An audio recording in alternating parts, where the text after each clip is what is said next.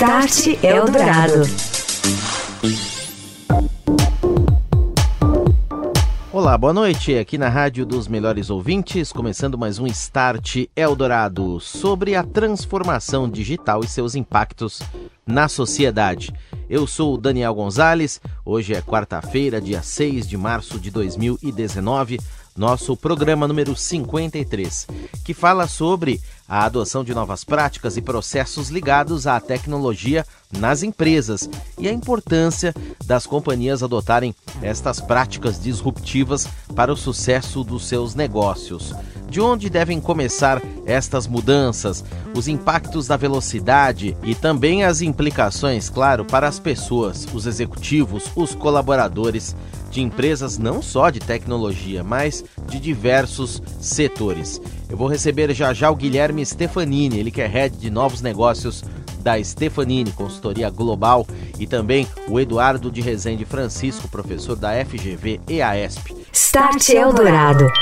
A cultura da transformação digital nas organizações, impacto em processos, também nos negócios, a importância de empresas de vários setores adotarem as tais práticas disruptivas nesta era da informação. Lembrando que todas essas mudanças começam não só na informática, no computador, mas nas pessoas, né, nos executivos. Temas dessa noite aqui no Start Eldorado. Tenho o prazer de receber aqui na Eldorado FM Guilherme Stefanini, ele que é head de novos negócios da Stefanini. Boa noite, Guilherme, bem-vindo. Boa noite, obrigado pelo convite. Também conosco nesta noite, professor Eduardo de Rezende Francisco, ele que é especialista em Big Data Analytics e Geoanalytics da FGV EASP. Boa noite, professor. Boa noite, Daniel. Boa noite, Guilherme. É um prazer estar aqui. Muito obrigado pelo convite. Guilherme, não se discute mais a importância da transformação digital, né? Tudo tem que se transformar e muito rápido. Por onde começar? Pô, isso é uma pergunta. É, a pergunta de um milhão de dólares. De dólares, né? Acho que até a gente tem algumas parcerias de ajudar a mudar um pouco o mindset do, dos executivos, dos nossos clientes, dos nossos parceiros. E um deles a gente trabalha com a instituição de ensino, a INSEAD.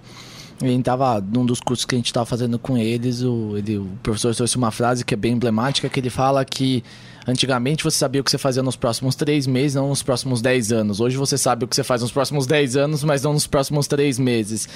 É, eu acho que tem vários itens, assim, normalmente que a gente conversa com os clientes, o mais importante é você vai ter que quebrar barreiras de provar que alguma coisa funciona. Então, começaria com alguma coisa que é um bom desafio, mas que você consiga provar num espaço vai razoavelmente curto de tempo que aquilo é factível, que dá para ser feito diferente, que traz resultado de verdade para a empresa. Claro, acho que o marketing é importante, mas muito de ter o resultado de negócio para se comprovar esse fato e a partir disso você consegue ajudar a quebrar um pouco mais de barreira de que vai ser difícil. Acho que isso tem que partir da liderança. É o papel do líder de certo modo fazer um pouco das coisas novas. Tem um pouco desse aspecto de vem muito mais das pessoas e de mudar a cabeça. A tecnologia está super disponível, tem muito jeito de como fazer e o jeito novo de trabalhar acho que é o, é o fundamento principal. É, posso falar um pouco do que a gente tem feito dentro de casa, de estar tá sempre lendo, conversando, ouvindo muitas pessoas, né? A gente Uh, isso aprendi com o nosso presidente de,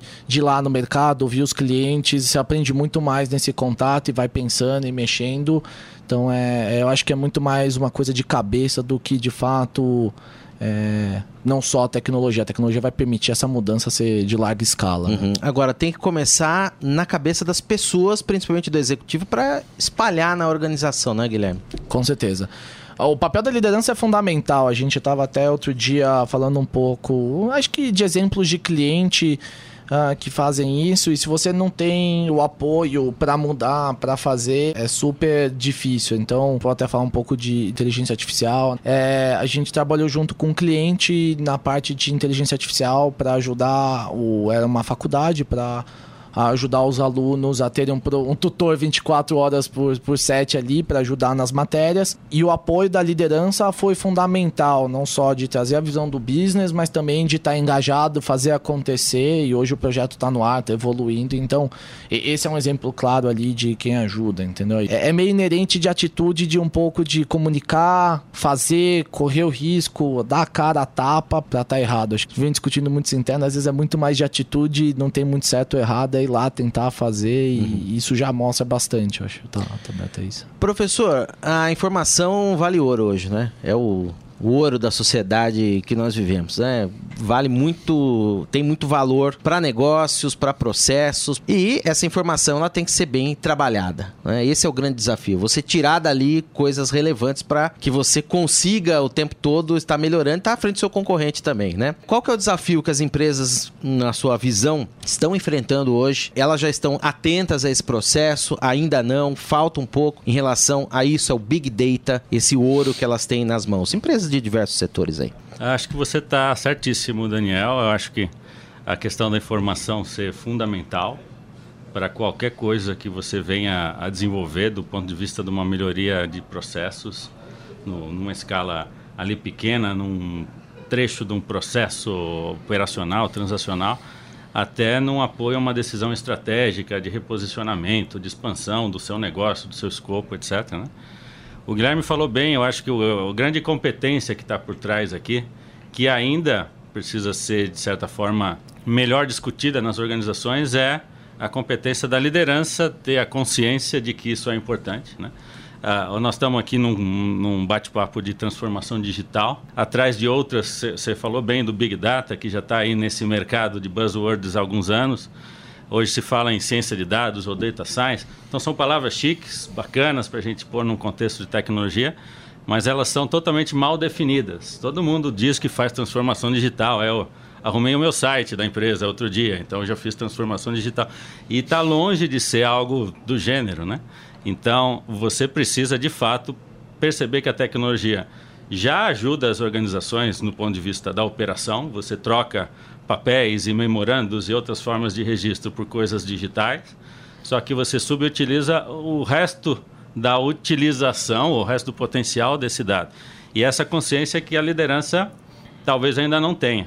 Então, o desafio hoje em dia, sem dúvida nenhuma, é você ter uh, a formação dentro de todas as competências que um líder precisa ter, né, de engajar a sua equipe, de pensar lá na frente, de ter uma visão holística do negócio, concorrência e, e tendências.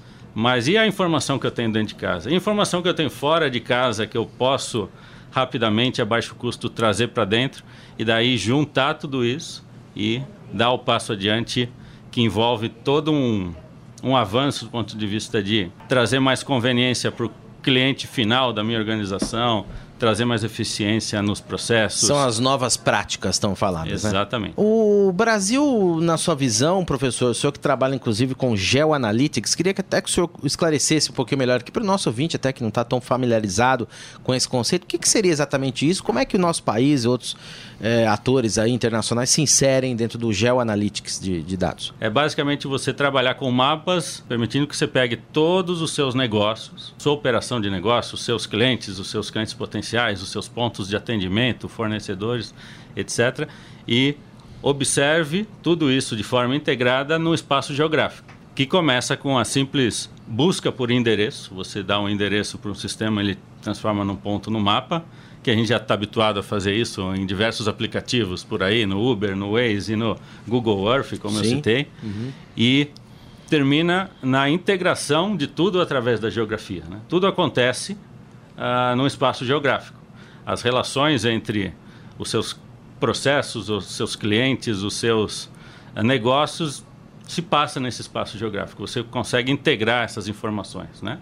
Então, trabalhar essa dinâmica, essa visão, essa perspectiva geográfica como mais uma perspectiva de decisão para as organizações, e daí eu pego de novo carona no que o Guilherme falou aqui, dá essa uh, competência em termos de visão para o líder conseguir expandir também a sua decisão, acho que faz parte uhum. do que hoje a gente está chamando de transformação digital das organizações. Perfeito. Guilherme, uma coisa que a gente costuma conversar aqui é também pensar um pouquinho do lado do cliente de uma empresa dessas. Pode ser um cliente pessoa física ou, ou, até alguma empresa que compra o serviço de outra, que terceiriza, enfim. A organização passando por esse processo de transformação digital, né, mudança de cultura, pensa em oferecer uma experiência mais personalizada. A gente falou aqui, por exemplo, no Start Dourado de seguros. Hoje você consegue já personalizar o seguro praticamente a nível de você ter um produto pessoal para você mesmo e não para nichos como se fazia antigamente. É um exemplo. O cliente, ele está bem, digamos, já informado das, dos benefícios que ele pode ter com esse processo? Ele está bem inserido em tudo isso? Depende. Acho que uhum. depende muito do cliente, depende da fase, depende com quem você está falando lá dentro, depende às vezes da pessoa, o quanto que ela lê, que é, que é interessada no tema. Então você tem clientes muito maduros, tem clientes que estão começando e você tem que entender essa jornada dele para trabalhar ele de uma maneira diferente. Tem que inseri-lo. Tem, tem com certeza. Assim, muitas vezes as empresas já têm as informações dentro de casa, já têm os dados e o que falta, que ele falou bem, é a integração. E, e isso é muito difícil porque bate no modelo organizacional, no modelo cultural de não dividir tanto, não ser tão alinhado então, é, e normalmente, de novo, precisa do empowerment da liderança, um para dar exemplo, muitas vezes para dar um empurrão inicial uhum. ali, falar, ah, vamos fazer. Eu acho que hoje, assim, a gente já tem feito coisas que você consegue segmentar individualmente.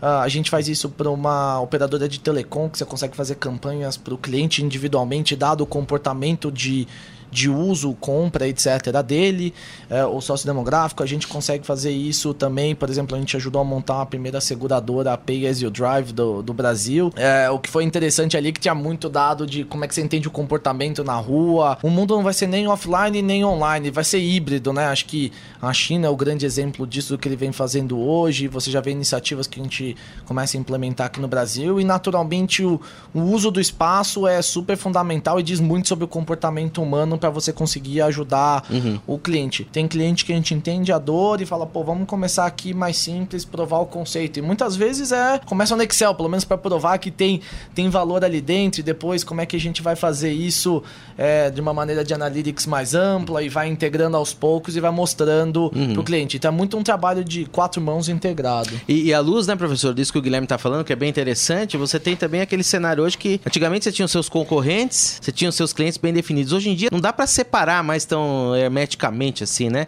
Você tem empresas que podem ser parceiras com startup no meio, com ideias que vêm de outro lugar, com cliente que interessa A, B e C em um determinado pedaço, em uma determinada área geográfica, etc. Quer dizer, é mais difícil também você, digamos, separar tão bem as coisas desse jeito hoje, né?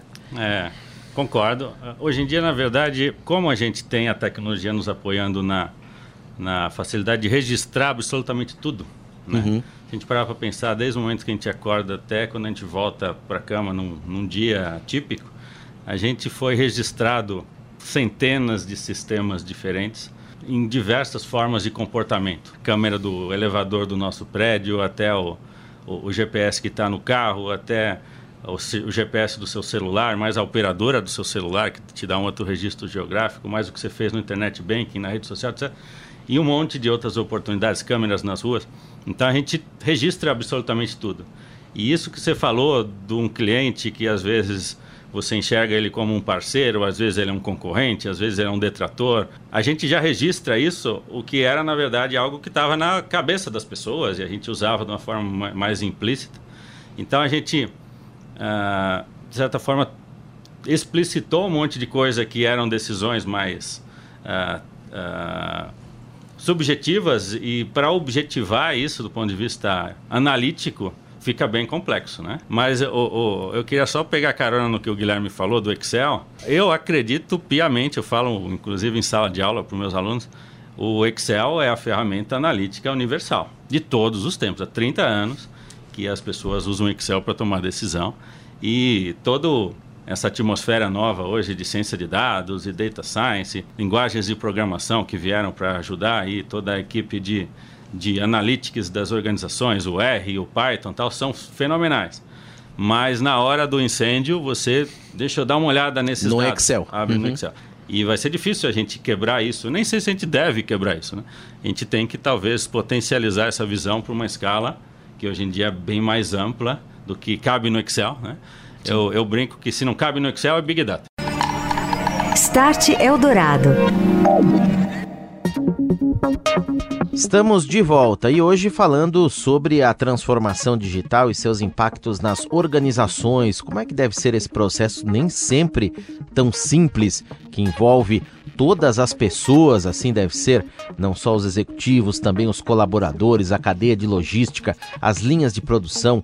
Estes processos que vêm tomando conta não só de empresas de tecnologia, mas de diversos setores. Aqui no Start Eldorado, eu estou conversando com o Guilherme Stefanini, ele que é head de novos negócios da Stefanini, e também com o Eduardo de Rezende Francisco, professor da FGV EASP, nesta noite. Guilherme, lá na Stefanini vocês têm um espaço lá de coworking, né? Inclusive com muitas experiências interessantes, diversas áreas também, empresas que trabalham com vocês, são parceiras ou levam seus negócios para lá para que vocês auxiliem no desenvolvimento, né? Creio que são startups também, muitas.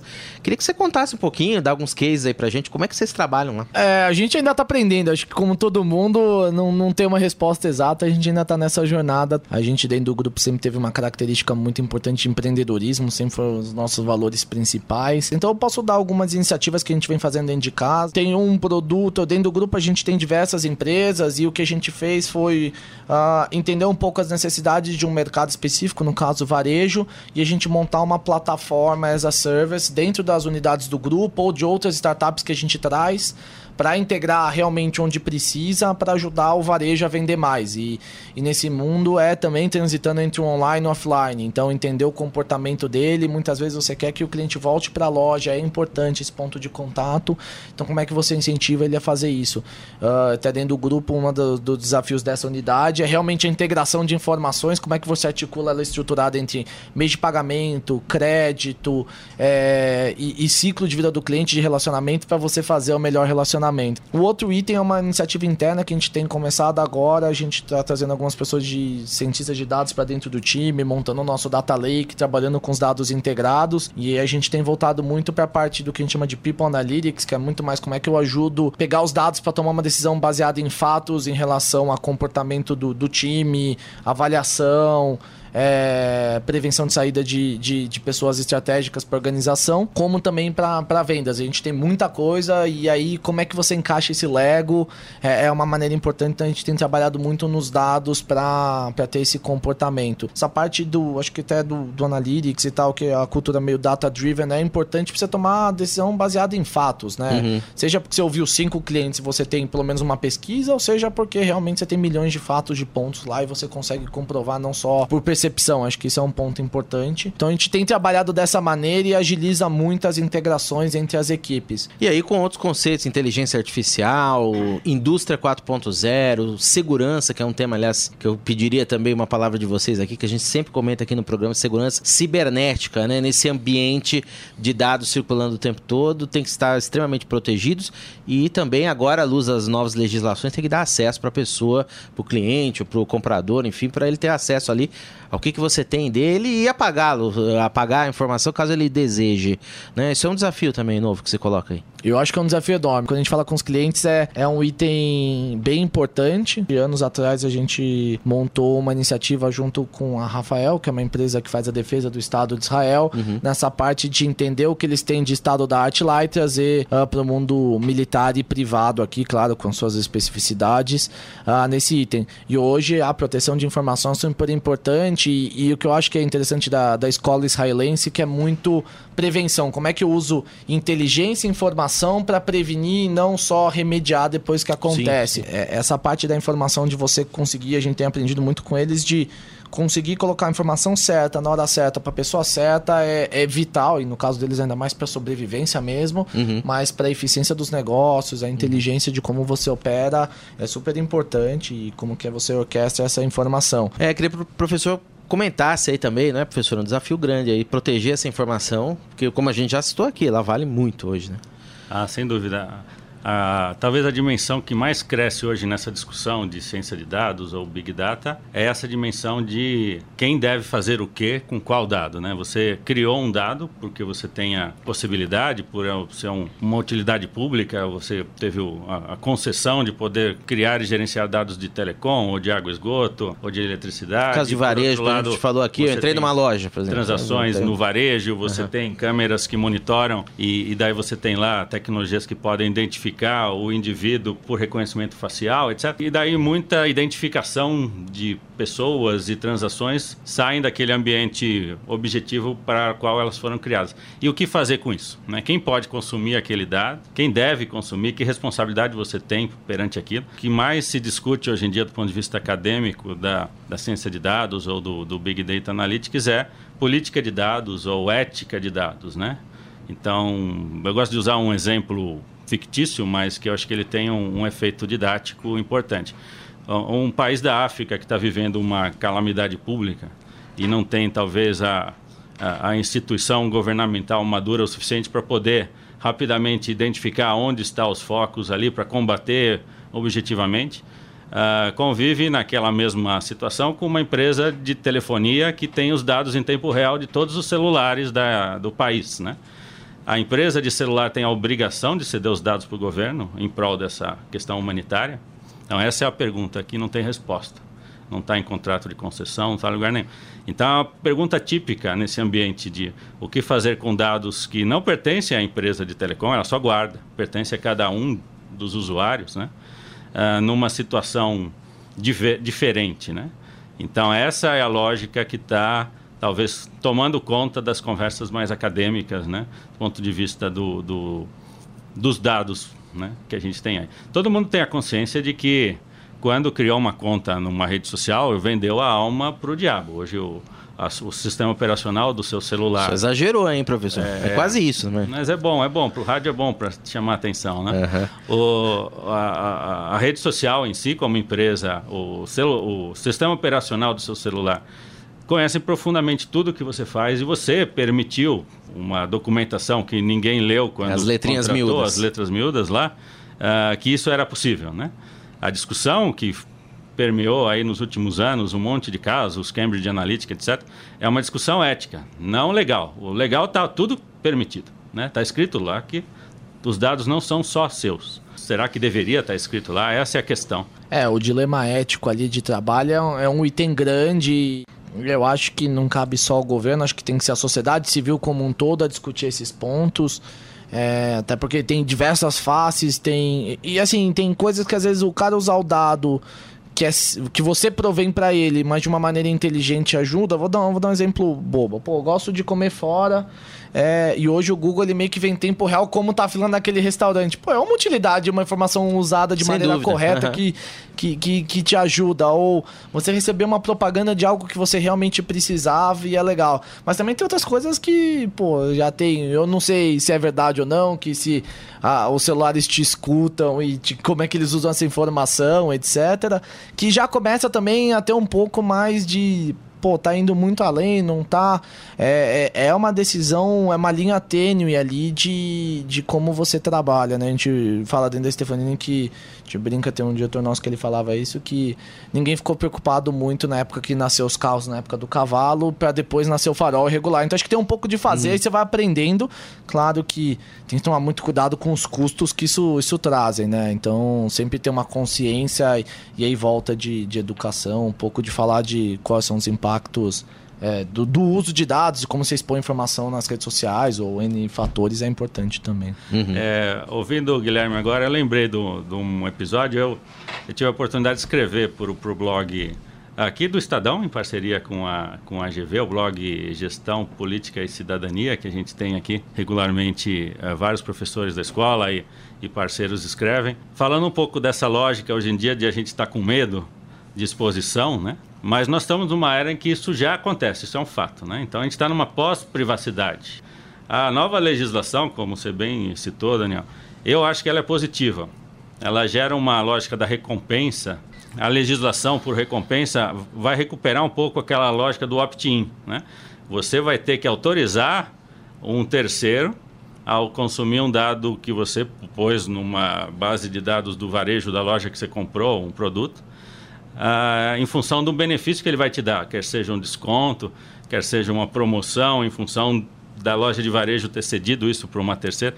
Então, essa lógica, quando a, a lei passar, e se passar do jeito que está, né, isso é outro risco é, que a gente corre né, da, da, lei se desvirtuar no meio do caminho, aí nos trâmites políticos aqui no, no, no país, Mas tudo indica lá para o início de 2020, 2021, que se ela seguir nesse caminho, eu acho que vai, só vai trazer benefício para a gente. Vai ter que reaprender uhum. a usar a tecnologia para se relacionar com o cliente ou os potenciais clientes. Você acaba de ouvir aí o professor Eduardo de Rezende Francisco, ele que é especialista em Big Data Analytics e Geoanalytics da FGV e a ESP, que eu agradeço a presença aqui. Boa noite, professor. Um abraço. Até a próxima. Muito obrigado, Daniel. Foi um prazer estar aqui, essa oportunidade. Agradeço aqui a parceria com o Guilherme, acho que foi muito proveitosa e estou à disposição de você e dos ouvintes aqui para próximas oportunidades. Por favor, poderíamos ficar horas, né, falando aqui de transformação digital em organizações. Guilherme, você também, assim como o professor, também já está convidado a voltar aqui numa próxima oportunidade. O Guilherme Stefanini, que esteve com a gente, ele que é head de novos negócios da Stefanini. Boa noite para você, Guilherme. Boa noite, Daniel. Obrigado, agradeço muito aí a oportunidade de estar aqui falando com vocês. Achei um, foi um enorme prazer. Muito obrigado também ao professor Eduardo aí por compartilhar toda a experiência, é sempre uma aula aqui. Valeu, até a próxima. Start Eldorado. Continuando aqui no Start Eldorado com os principais destaques da área da tecnologia da informação nesta semana, na China está sendo criado um banco de dados com a cara, isso mesmo, o rosto, a face de todos os porcos do país. Varreduras de voz conseguem detectar os animais com tosse. Robôs que fornecem apenas a quantidade necessária de ração para os suínos já são realidade nas fazendas chinesas. Parece esquisito, mas as gigantes de tecnologia do país estão usando reconhecimento de voz e também de faces, bem como outras tecnologias avançadas, para proteger e deixar saudáveis os porcos do país. Isso porque muitos dos animais estão morrendo na China por causa de uma doença fatal, o que é algo que afeta diretamente a oferta de carne suína um prato que é básico das famílias chinesas. Estes projetos de tecnologia para melhorar a saúde dos porcos e, por consequência, a produção envolvem empresas como a Alibaba e JD.com para garantir que todos os animais fiquem e estejam sempre plenamente saudáveis. O Brasil tem a sua terceira startup a entrar para o clube dos chamados unicórnios. Unicórnio é a startup cujo valor de mercado supera um bilhão de dólares.